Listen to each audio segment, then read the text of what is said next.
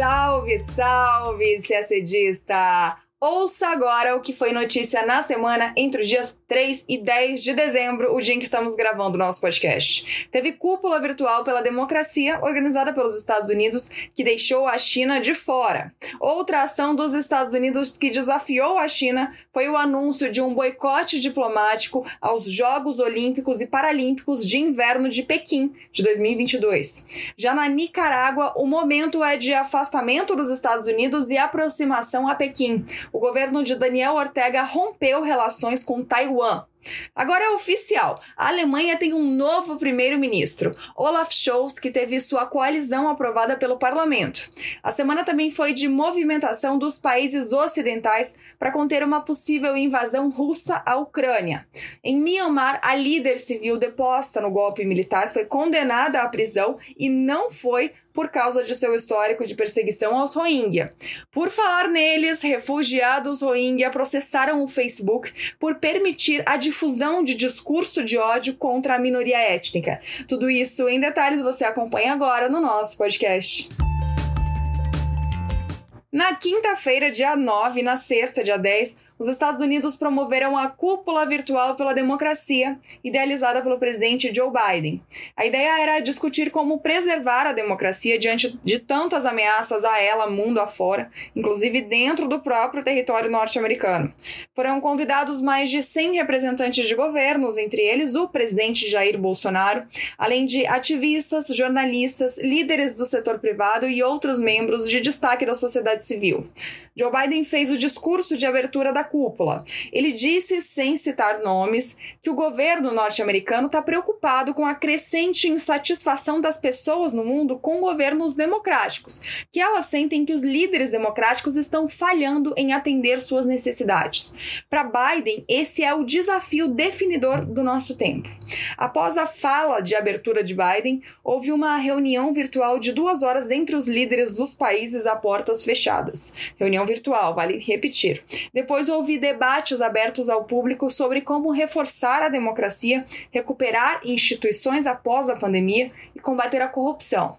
Entre as medidas práticas do encontro, o governo dos Estados Unidos anunciou um pacote de 424 milhões de dólares para apoiar iniciativas em cinco áreas: apoiar a imprensa independente, combater a corrupção, reforçar reformas democráticas, adotar novas tecnologias e defender a realização de eleições pelo mundo. Em relação à liberdade de imprensa, que Biden chamou de pedra fundamental da democracia, serão fornecidos 30 milhões de dólares para um fundo internacional destinado a ajudar mídias independentes a se manterem, tanto nos Estados Unidos quanto no exterior. O Departamento de Estado dos Estados Unidos anunciou a criação de uma coordenação anticorrupção global para integrar e ampliar ações e colocar em prática estratégias para dificultar a circulação de dinheiro público roubado pelo mundo. O governo norte-americano anunciou também novas sanções contra autoridades estrangeiras acusadas de enriquecimento ilícito em países como Nicarágua, El Salvador e Angola. Ao longo dos dois dias foram exibidos pela internet vídeos gravados com discursos dos líderes mundiais, nos quais eles deveriam apresentar seus compromissos para reforçar a democracia.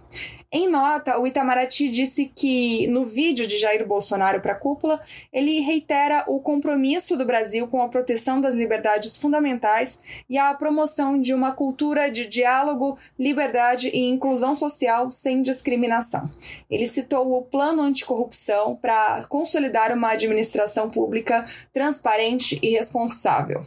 E disse também que o governo brasileiro apresenta compromissos voluntários assumidos por ocasião da cúpula, nos eixos de fortalecimento da democracia, promoção dos direitos humanos e combate à corrupção. Antes mesmo de começar, o evento já tinha gerado polêmica por seu critério para convites. Alguns países importantes ficaram de fora, como China, Rússia e Arábia Saudita, que evidentemente não são democracias. Só que, por outro lado, Biden convidou governantes acusados de agir diversas vezes de modo antidemocrático, como o premier indiano Narendra Modi e os presidentes de Filipinas, Rodrigo Duterte, e da Polônia, Andrei Duda. Joe Biden convidou também a presidente de Taiwan, o que naturalmente irritou ainda mais a China. E por falar em Estados Unidos irritando a China, nesta segunda, dia 6, o governo norte-americano anunciou que fará um boicote diplomático aos Jogos Olímpicos e Paralímpicos de Inverno em Pequim de 2022. A decisão é um protesto contra violações de direitos humanos realizados pela China, supostamente, contra os uigures, uma minoria muçulmana da província de Xinjiang.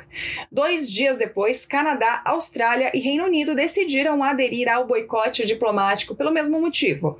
Austrália e Reino Unido, vale lembrar, são parceiros importantes dos Estados Unidos naquela recém-formada aliança militar, AUKUS, que tenta conter a influência chinesa no Pacífico. A medida é mais simbólica do que prática. Significa o seguinte: que os Estados Unidos não enviarão uma representação diplomática ao país, especialmente para a competição, e que nem o presidente norte-americano Joe Biden ou qualquer outra alta autoridade norte-americana irá à capital chinesa em fevereiro. Mas a delegação de atletas norte-americanas deverá se apresentar completa e disputar medalhas normalmente. O mesmo vale para Austrália, Canadá e Reino Unido. Nenhum dos quatro países deixará de enviar atletas para os Jogos. E todos eles têm redes de apoio importante, de consulados e embaixada, que vão ajudar os atletas no que for preciso. A China nega que tenha cometido qualquer violação de direitos humanos em Xinjiang e afirma que as acusações da comunidade internacional são artificialmente fabricadas. Na quinta, dia 9, Pequim afirmou que a utilização por parte desses quatro países da plataforma olímpica para uma manipulação política é impopular e isolacionista, e que, inevitavelmente, esses países pagarão o preço de suas ações classificadas pelo governo chinês como equivocadas. Enquanto isso, a Nicarágua reforça seus laços com Pequim. Nesta quinta, dia 9, o governo de Daniel Ortega rompeu relações diplomáticas com Taiwan, estabelecendo no lugar relações com a República Popular da China. Dessa maneira, a Nicarágua declara que a República Popular da China é o único governo legítimo que representa toda a China e Taiwan é parte inalienável do território chinês. A decisão foi anunciada em um momento de tensão crescente entre China e Estados Unidos em relação a Taiwan, mas também após o endurecimento das sanções norte-americanas contra Ortega. As sanções são um protesto contra as eleições recentes ocorridas na Nicarágua sob suspeita de fraude. Por meio delas, Ortega foi reeleito em novembro para o quarto mandato consecutivo, com a maioria de seus rivais na prisão. Bom, agora Taiwan só mantém relações diplomáticas totais com 14 países. A Suazilândia na África, Ilhas Marshall, Nauru, Palau e Tuvalu na Oceania, Belize, Guatemala, Haiti, Honduras, Paraguai, São Cristóvão e Neves, Santa Lúcia e São Vicente e Granadinas nas Américas e o Vaticano. Agora falamos de Europa, porque sim, é oficial, dá para falar com todas as letras agora. A Alemanha tem um novo primeiro-ministro, marcando o fim da era Merkel. Nesta quarta-feira, dia 8, o parlamento alemão elegeu oficialmente o social-democrata Olaf Scholz como o novo chanceler federal do país, encerrando os 16 anos de governo de Angela Merkel. Nesse mesmo dia ocorreu a passagem do cargo de Merkel para Scholz. Agora ex-chanceler federal, afirmou que seu sucessor deve saber que diante de si tem uma tarefa empolgante e gratificante, mas também exigente. Scholz, por sua vez, elogiou a atuação política de Merkel, destacando que juntos eles superaram várias crises, incluindo a financeira de 2008 e a crise de refugiados em 2015. Antes de ascender à chancelaria, Scholz foi ministro das Finanças e vice-chanceler no quarto mandato de Merkel, quando o Partido Social Democrata, que é o de Scholz, foi o parceiro minoritário em uma coalizão liderada pela União Democrata Cristã, que é o partido de Merkel. Bom, no sistema alemão, um governo que pretende ser estável precisa contar com mais de 50% dos deputados. Como raramente um partido consegue sozinho essa marca, entra a costura de coalizões. O governo liderado por Scholz terá uma característica inédita em mais de seis décadas na política alemã. Será a primeira vez desde o final dos anos 50 que um governo alemão será formado por uma coalizão com mais de dois partidos. O SPD decidiu formar uma coalizão com o Partido Verde e o Partido Liberal Democrático, na chamada coalizão semáforo por causa das cores de cada um dos partidos. Angela Merkel deixa o posto após 16 anos e 16 dias. Com isso, ela se tornou a terceira mais longeva chanceler do país.